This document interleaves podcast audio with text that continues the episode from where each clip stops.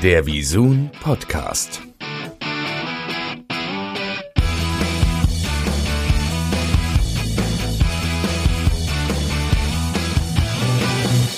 Hallo und herzlich willkommen zur neuesten Folge des Visun Podcasts. Wir haben länger nichts mehr von uns hören lassen, aber das wird sich jetzt wieder ändern. Ähm, wir hatten heute eine wunderschöne Veranstaltung ähm, im Rahmen einer ähm, Agenturpräsentation.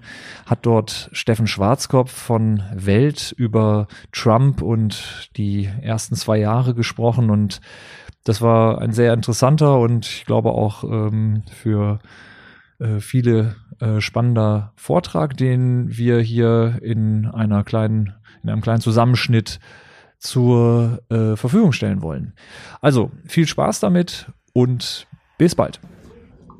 Guten Morgen. Wir freuen uns, dass der Raum so voll ist und dass ihr alle so viel Interesse offensichtlich an den USA habt, aber vor allem natürlich an Steffen. Wir sind beide Oder an dem Mann hier hinter mir. Oder an dem Mann hier hinter mir. Also es ist kein Foto von Steffen, das sieht man ja. Ne? Also es sieht eindeutig besser aus, finde ich übrigens. Obwohl ich gealtert bin, ja. Genau, aber nur ein bisschen. Ähm, ja, wir sind der Nachrichtensender, der jetzt seit 1,1 Jahren ungefähr Welt heißt. Was bedeutet, dass wir eine etwas größere Runde drehen. Und dass wir aber immer noch genau auf das setzen, auf das, was wir immer gesetzt haben, einfach auf guten Journalismus und auf Ahnung von dem haben, worüber wir reden. Und heute reden wir über zwei Jahre Trump und fangen direkt an. Steffen, du bist jetzt drei Jahre in den USA mit Kind und Kegel. Ihr könnt gerne mal in Inside USA reinhören. Das ist unser Podcast. Da erzählt Steffen auch immer, was so abgeht jenseits des Büros und wie man so Kinder in den USA großzieht, was ein bisschen anders ist. Vielleicht redest du gleich ein bisschen drüber. Meine Frage an dich ganz einfach. Ihr seid drei Jahre da, zwei Jahre ist dieser Mann Präsident. Wie amerikanisch seid ihr jetzt als Familie eigentlich? Also ich weiß noch vor allem, dass ich vor zwei Jahren hier war. Deshalb weiß ich das, äh, weil es damals große Aufregung bei uns zu Hause äh, gab. Und da hatte ich hier erzählt, die USA sind extrem gefährlich. Wer von euch oder Ihnen war vor zwei Jahren hier, als ich äh, auch hier war? Man erinnert sich vielleicht noch, mein Sohn, damals sechs Jahre, inzwischen acht Jahre, wurde von einem Streifenhörnchen gebissen. Dementsprechend musste man in die Notaufnahme. Ähm, er hat es überlebt, kann ich sagen. Gestern Nachricht von zu Hause, er ist in Preußen-Ivy beim Fußballspielen reingefallen. Also giftiger Efeu und hat jetzt überall im ganzen Körper Pickel, wird er auch überleben, bin ich jedenfalls einigermaßen zuversichtlich. Ansonsten, ich habe ja noch äh, eine Tochter, die ist jetzt sechs Jahre alt, beide gehen zur amerikanischen Schule und sind doch ziemlich amerikanisiert. Das kann man bei Jette vor allem daran äh, ersehen, dass sie momentan zwei Lieblingslieder hat. Das eine ist äh, The Ants Go Marching, da geht es irgendwie um Ameisen und es regnet und die müssen sich unterstellen. Das andere ist die amerikanische Nationalhymne. Wird gerne zu Hause gesungen, wird auch in der Schule immer gesungen.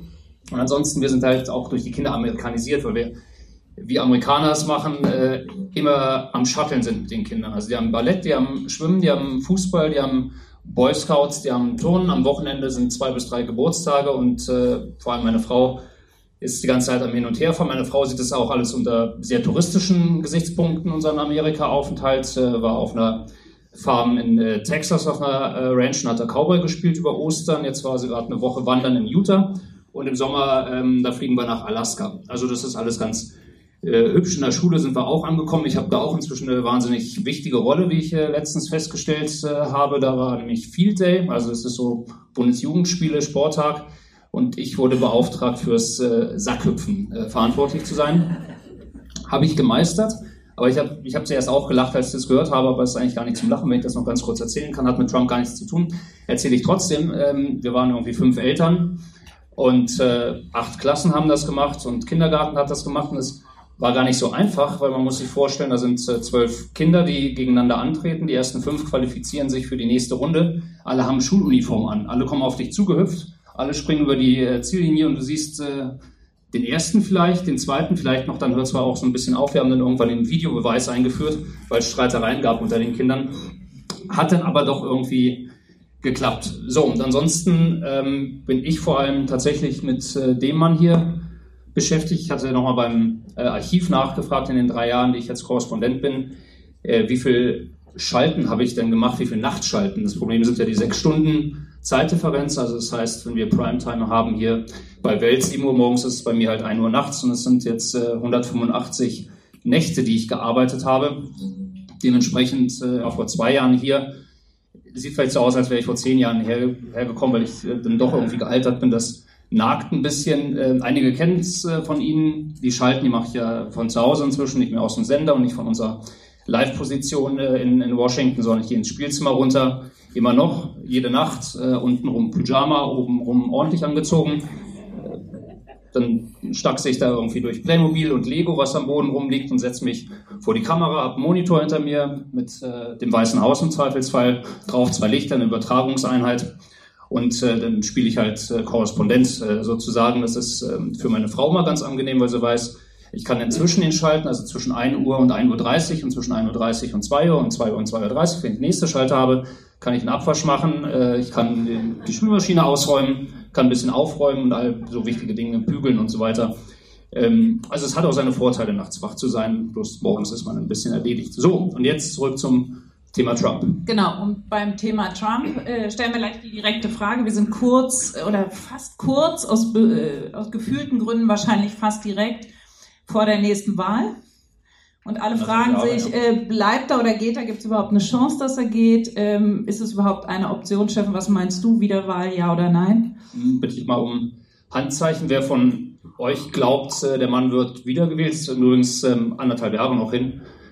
Ja, ich würde sagen, das sind äh, bestimmt die Hälfte oder sowas. Ich würde wahrscheinlich momentan auch zustimmen. Ich wurde äh, vor einem Jahr, vor zwei Jahren gefragt, äh, wann wird er denn endlich quasi aus dem Weißen Haus rausgetragen, wann haben wir Impeachment, Amtsenthebungsverfahren und so weiter. Der wird doch niemals wiedergewählt. Ich wäre mir da nicht so sicher. Ähm, gerade wenn man auch sich die Zahlen anschaut äh, in den Zustimmungsraten, ist Trump eher nach oben gegangen. Also der war lange Zeit irgendwie bei 33 Prozent, 34 Prozent. Inzwischen ist er bei 46 Prozent äh, angekommen. Obama mal zum Vergleich, äh, der ja auch wieder gewählt wurde, der hatte zum, gleichen Zeitpunkt äh, 49 Prozent Approval Ratings und das ist nicht so ein Riesenunterschied. Und die entscheidenden Zahlen, die sind aber eigentlich andere.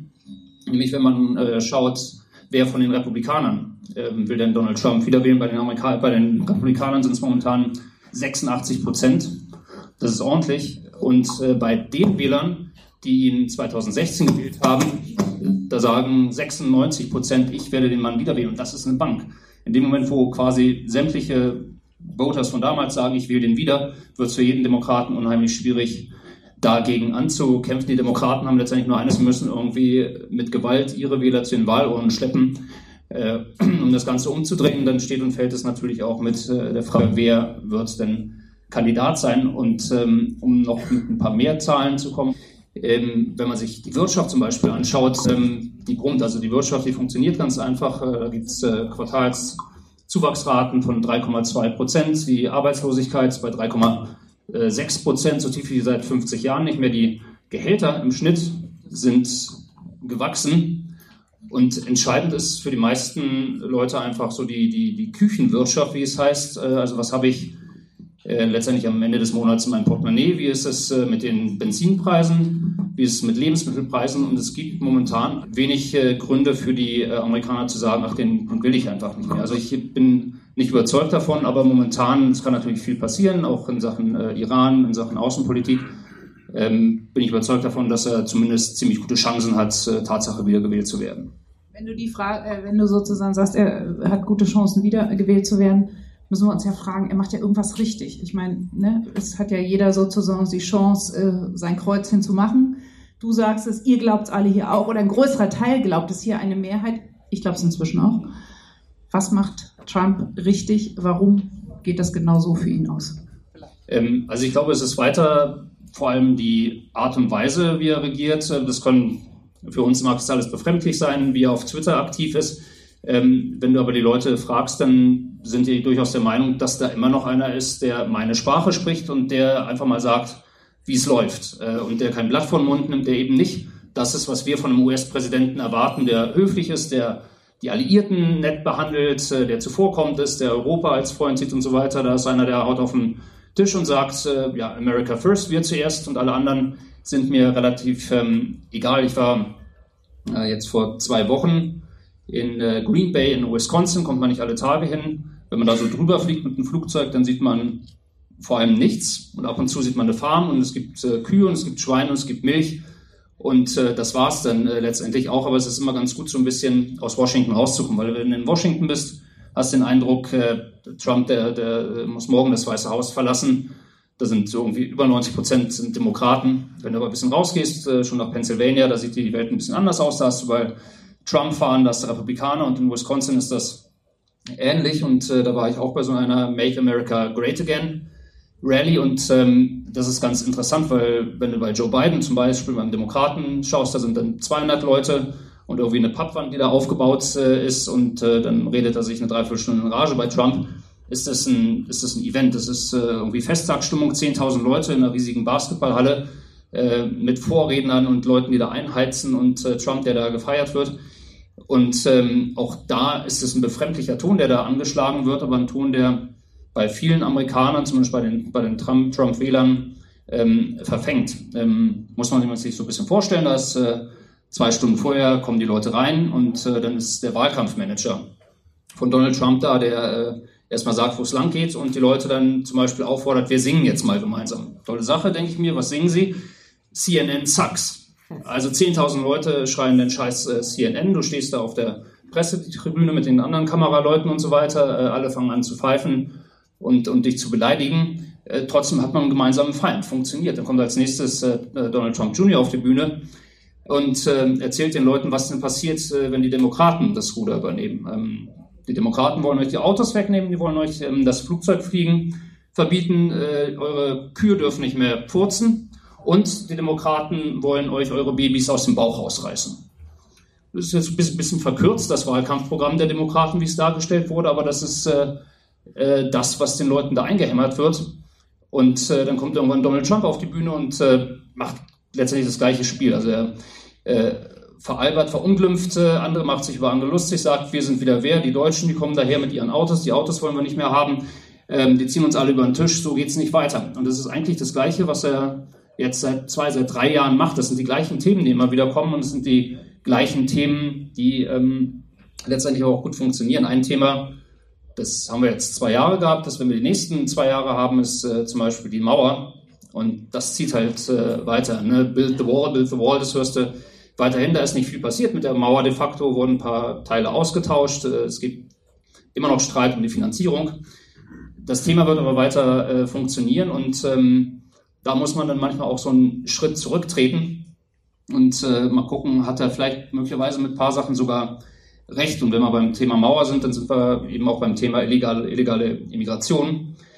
Und äh, da muss man sich mal die Zahlen dann tatsächlich äh, anschauen. Also aus äh, Mexiko in die USA im Januar sind, äh, sind es 60.000 Menschen gewesen, die illegal über die Grenze gelaufen sind. Im Februar waren es 70.000, äh, im März waren es 100.000, im April waren es 110.000. Das sind ordentliche Zahlen. 110.000 Menschen und die Zahlen steigen. Ne? Und die haben ähm, letztendlich keine Idee, wie man das stoppen kann. Die werden am Ende des Jahres für dieses Jahr bei 1,5 Millionen illegalen Immigranten landen. Und das sind tatsächlich illegale Grenzübertritte. Und das bedeutet eben auch, dass man, dass man da ähm, völlig aus dem Ruder läuft mit dem, was man an der Grenze machen kann. Viele werden laufen gelassen, weil man einfach nicht mehr die Kapazitäten hat, die aufzunehmen, Asylverfahren zu machen. Und das ist ein Thema, was die, was die Leute bewegt und wo man auch sagen muss, äh, verständlicherweise. Ähm, und Trump argumentiert dann unterm Strich, äh, wir wollen legale Immigranten, ja, aber wir wollen keine illegalen Immigranten. Und das ist ein Thema, was, äh, glaube ich, seine Wähler bewegt, aber das ist auch ein Thema, das äh, demokratische Wähler durchaus äh, umtreibt und das eben auch zu Recht. Und äh, bei der Frage, was macht er richtig? Was macht er auf jeden Fall anders, ob er es richtig macht, Steffen, oder wie er es macht, kannst du besser beschreiben. Die Außenpolitik von Trump, egal ob es China ist, ob es der Iran ist, ob es da die Mexikaner sind, wir haben gerade über das Thema Mauer geredet, oder ob es auf der anderen Seite sozusagen die Kanadier sind, die ist ja auch, ich sag mal vorsichtig formuliert, außergewöhnlich oder anders, als wir bisher Außenpolitik kannten. Was treibt ihn da an? Was meinst du?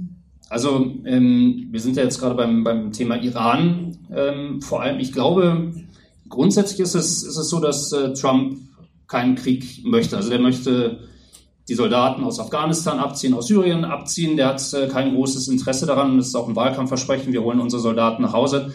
der hat jetzt kein großes Interesse daran, die Pläne umzusetzen, die es im Verteidigungsministerium zum Beispiel ähm, gibt. Äh, liegt schon in der Schublade, 120.000 Soldaten, die entsandt, entsandt werden könnten in Richtung persischer Golf äh, für einen Krieg. Ich glaube, er will das nicht. Andere in der Administration, die wollen das schon.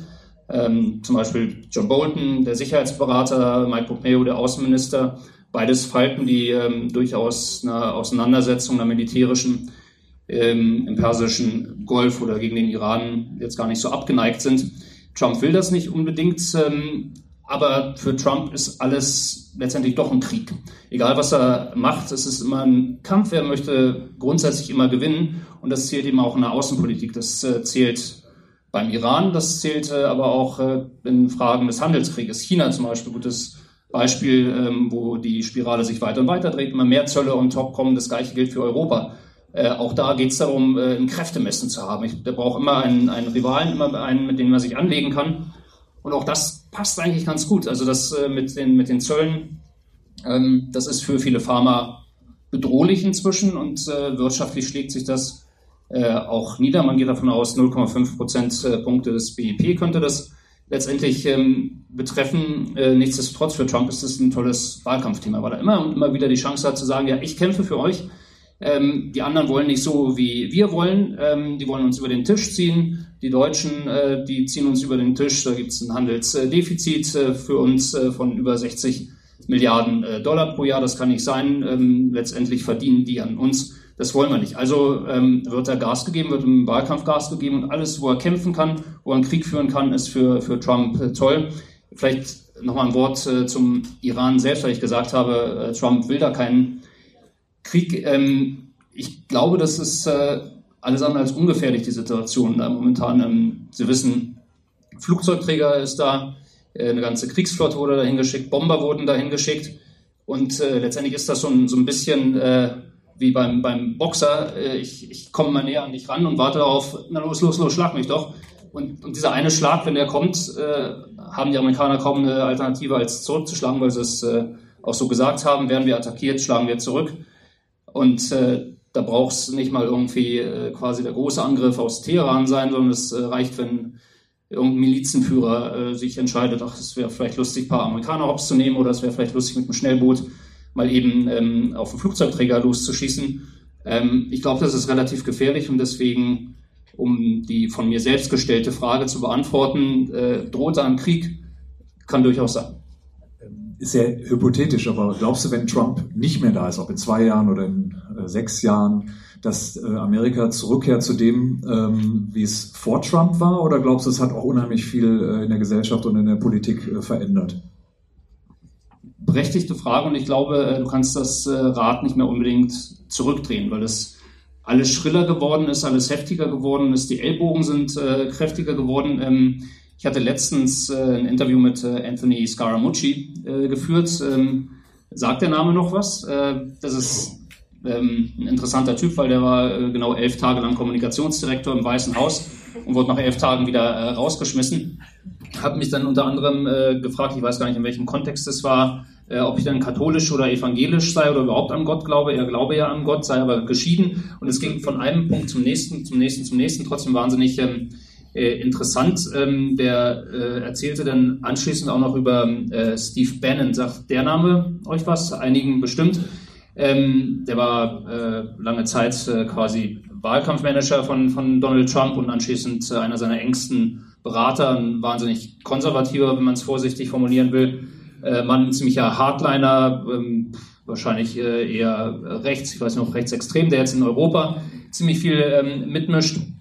Und äh, von dem erzählte eben äh, Anthony Scaramucci, dass ähm, der wahnsinnig schlau sei, wahnsinnig smart, ähm, intelligent, gefährlich äh, gleichzeitig. Aber, und dann kam er zum Aber, der Mann ist auch der Grund, warum ich, Anthony Scaramucci, an Gott glaube. Und ich sage ja, mh, interessant, vielleicht noch kurze Erklärung dazu, ja. Ähm, der ist zwar klug, aber der ist hässlich. Und Gott hat ihn hässlich gemacht und da weiß ich, es gibt Gerechtigkeit auf dieser Welt. Okay, ist jetzt mal ein Statement, hatte mir noch, äh, das erzähle ich jetzt mal nicht weiter, noch erzählt, wer äh, aus dem Beraterstab und äh, wer aus äh, den ähm, diversen Ministerien ähm, angeblich schwul sei, wer Affären hat und so weiter. Das sind Dinge, die ich, glaube ich, nicht weiter erzählen darf, aber das, das war mal interessant. Und das ist übrigens auch die Art und Weise, wie wir Informationen größtenteils äh, bekommen, weil Zugang zum Weißen Haus ist weiterhin schwierig. Ne? Also als ausländischer Journalist hast du letztendlich nicht viel zu melden, weil man einfach uninteressant ist äh, für, für Donald Trump. Manchmal kriegt man eine Akkreditierung, wenn es eine Pressekonferenz gibt, manchmal gibt es äh, keine. Das heißt, du gehst dann vor allem eben zu ähm, Wahlkampfveranstaltungen gehst du hin oder du versuchst halt einen Draht zu Leuten zu kriegen wie Scaramucci oder äh, anderen äh, im Verteidigungsministerium kenne ich ein, zwei Leute, als damals äh, die Luftschläge gegen Syrien losging, da bekam ich dann einen Anruf vorher und sagte, heute Nacht solltest du nicht schlafen gehen.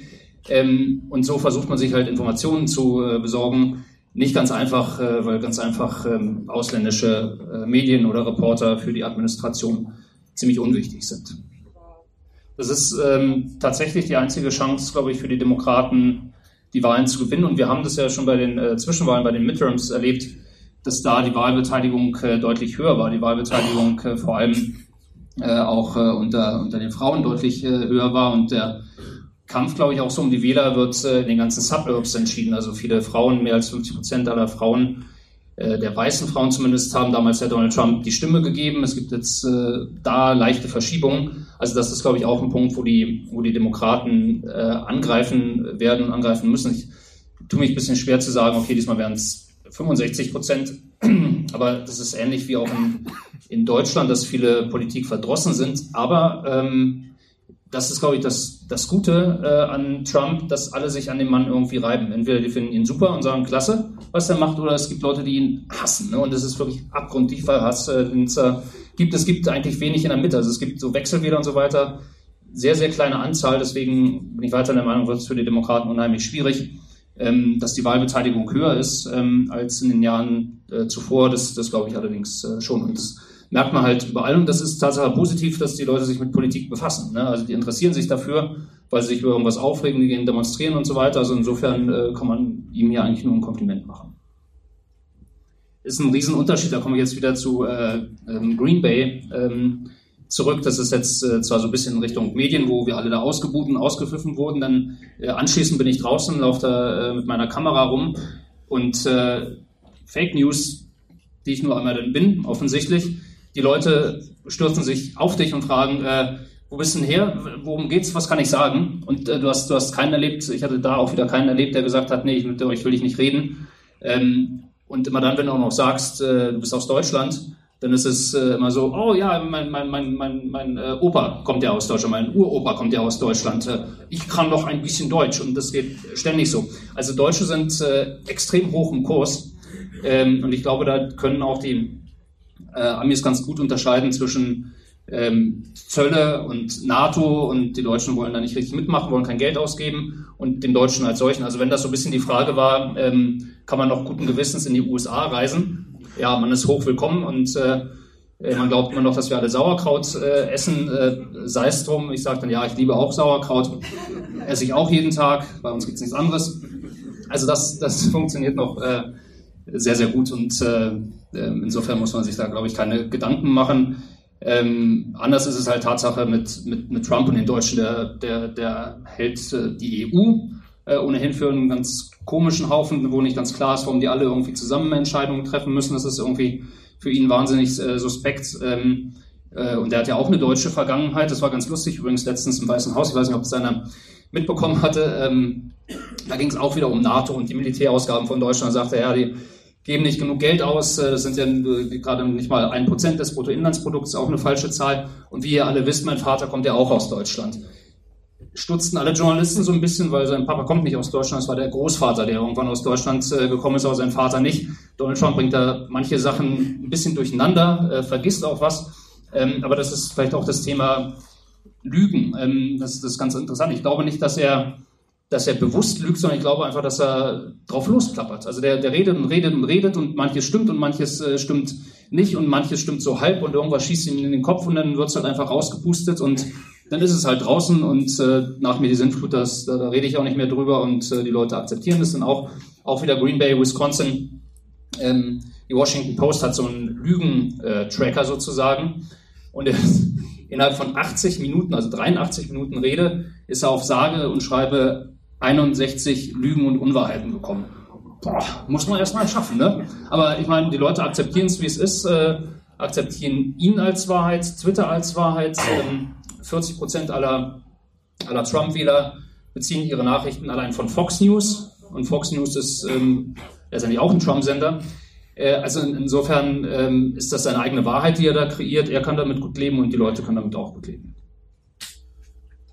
Ich, ich könnte ich könnt jetzt auch mal wieder den Spieß umdrehen und äh, würde äh, Sie mal bitten, mir, sagen wir mal, fünf äh, Kandidaten der Demokraten zu nennen. Mal gucken, wie weit wir kommen. Ich höre mal Namen. Biden.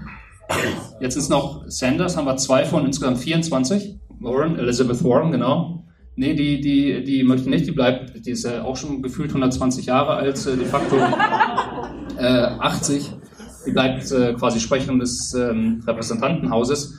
Ähm, aber das ist, und da muss jetzt niemand von Ihnen denken, boah, bin ich schlecht informiert. Den meisten Amerikanern geht das, glaube ich, genauso. Also die Namen, die gerade genannt wurden, Joe Biden, ähm, Bernie Sanders, Elizabeth Warren, dann kommt vielleicht noch ähm, Beto O'Rourke, äh, kennt man vielleicht noch. Aber wenn ich mit solchen Namen daherkomme wie äh, Amy Klobuchar, ähm, kennt keine Sau, um es deutlich zu sagen. John Delaney, jetzt äh, der Bürgermeister von New York, macht noch mit. Ähm, ich, ich, glaube also, das, das wird alles reduziert, es werden weniger. Äh, irgendwann ähm, sehen Leute ein, dass sie, dass sie da chancenlos sind. Ähm, in den Umfragen führt Joe Biden ähm, ziemlich deutlich sogar vor Bernie Sanders. Das ist jetzt auch so, wenn man sich das anschaut, ähm, ein 75-Jähriger, äh, der in den Umfragen vor einem 76-Jährigen liegt. Äh, beide sind seit gefühlten 250 Jahren äh, dabei. Joe Biden, klar, wissen wir alle, war Vizepräsident, äh, war 30 Jahre im Senat und der hat einfach mal das Problem alt und der ist schon wieder Establishment. Ne? Also das ist schon wieder, da kommen wir wieder dahin zurück, wo wir unter Obama waren. Deswegen haben da viele Trump-Wähler, glaube ich, ein Problem damit. Ähm, ich habe eine ganze Reihe von Kandidaten jetzt erlebt. Beto O'Rourke aus Texas, der Mann, der ist, der ist super, der ist so ein begnadeter Redner, der ist wie Barack Obama, der ist, der ist, der, der ist klug, der hat Ahnung, der kann die Leute fesseln. Ich weiß nicht, ob der den Bekanntheitsgrad äh, äh, hinkriegt, um dann wirklich überall wählbar zu sein. Oder Pete Buttigieg, ähm, kennt man hier wahrscheinlich auch nicht unbedingt. Äh, ein toller Typ, 37 Jahre alt, ähm, Afghanistan-Veteran, äh, spricht sieben äh, Sprachen fließend, Norwegisch unter anderem, weil er äh, was über ein Buch gelesen hatte von einem norwegischen Autoren und äh, dann beschlossen hat, äh, ist ja interessant, aber schöner wäre es ja eigentlich, das in der Ursprungssprache zu lesen. Also lese ich, also werde ich mal äh, eben Norwegisch lernen. Hat er gemacht, äh, toller Typ und kann auch gut reden. Der hat, und ich sage das komplett wertungsfrei, damit Sie mich nicht missverstehen, ein großes Problem. Äh, er ist offen schwul. So, ähm, würde man in Deutschland sagen, ja, so what? Wahrscheinlich in den USA ist das, ist das nicht der Fall. Der ist äh, verheiratet, hat einen Partner, den er auch immer auf der Bühne hat. Und äh, das ist für viele toll und für viele akzeptabel in Amerika, aber für viele no way. Äh, gehst nach Wisconsin, gehst nach äh, Illinois, gehst nach Arkansas, da dann Menschen sagen, äh, ein offen bekennender Schwuler wird Präsident, der als äh, First Lady und First Husband dabei hat, keine Chance. Deswegen meine persönliche Meinung, so sehr ich es ihm gönne und so sehr ich glaube, dass er einer der geeignetsten Kandidaten äh, wäre, der wird es nicht machen. Also unterm Strich äh, bleibt es, glaube ich, dabei wahrscheinlich Joe Biden. Dann kommt es wieder darauf an, und damit komme ich zum Ende, wer denn Vizepräsidentschaftskandidat wird. Wenn er zum Beispiel Kamala Harris ähm, wählen würde, glaube ich, wäre das ein gutes Duo, weil er alt und weiß sozusagen. Sie ist eine farbige, 54 Jahre alt, also noch relativ jung. Mutter kommt aus Jamaika, äh, Papa hat indianische ähm, Wurzeln. Ähm, und das wäre so ein Duo, wo man sagen würde, okay, da kann man Trump wieder vielleicht ein paar abspenstig machen, da kann man aber auch die Afroamerikaner mit einsammeln, die äh, Latinos mit einsammeln. Ähm, das wäre vielleicht ein Duo, das äh, Donald Trump das Wasser erreichen könnte. Gute Frage, nächste Frage, aber es ist äh, in der Tat so, dass das Pendel immer extrem ausschlägt. Ne? Das, das, das eine, dann stürzt man sich rein und äh, die Amerikaner, die ticken einfach so, ähm, ich will mal was Neues haben, egal ob das jetzt äh, das Haus ist, das reiße ich ab, baue was Neues. Äh, Auto schmeiße ich weg, hole mir ein neues. Präsident, äh, der eine war super, der war äh, sehr links, aber wollen wir nicht mehr, ich will was Neues, also total rechts. Ähm, ohne jetzt in die Glaskugel schauen zu können, die Antwort wäre, um es kurz zu machen, kann ich mir gut vorstellen. Ja. Ja, ja, ja. Wenn du, wenn du, wenn du dir äh, Feinde machen willst, äh, bei einer äh, Dinner-Konversation fangen mit dem Thema an und du wirst äh, äh, sehr schnell merken, dass es eisig wird. Ne, wenn du halt sagst, wenn du deine deutsche Meinung vertrittst, äh, dann merkst du sehr schnell, oh, da sind nicht alle meiner Meinung, also halte ich besser meine Klappe. Ich hatte das damals heute auch vor zwei Jahren erzählt, erzähle das äh, gern nochmal. Nachbarn von uns, ähm, sehr demokratisch. Ähm, Sarah äh, würde jedes Mal die Demokraten wählen, egal wer da ist. Ihre Schwester, die wohnt in Pennsylvania, durch und durch Republikanerin. Wir haben es geschafft, nach der ähm, Wahl 2016 äh, über drei Monate komplett Funkstille zu haben weil, weil, weil, weil sie sich einfach wahnsinnig zerstritten hatten beim Thema Trump, haben sie nicht mehr miteinander gesprochen, haben sich nicht mehr getroffen. Inzwischen haben sie die stille Vereinbarung getroffen. Wir sprechen wieder miteinander, aber nicht über Politik. Also das ist immer noch dasselbe Spielchen. Ähm, ganz, ganz dünnes Eis. Vielen, vielen Dank.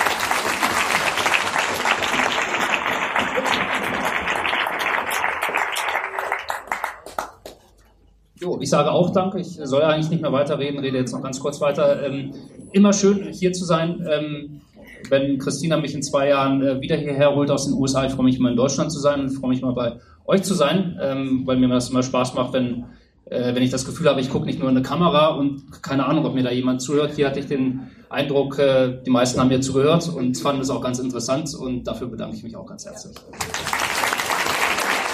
Um, um, noch Werbung kurz für dich zu machen, falls es jemanden gibt, der dem Podcast noch nicht folgt. Äh, es gibt äh, einen Podcast namens Inside USA, da könnt ihr ihm alle zwei Wochen im Grunde zuhören und mal über die neuesten Entwicklungen da etwas erfahren.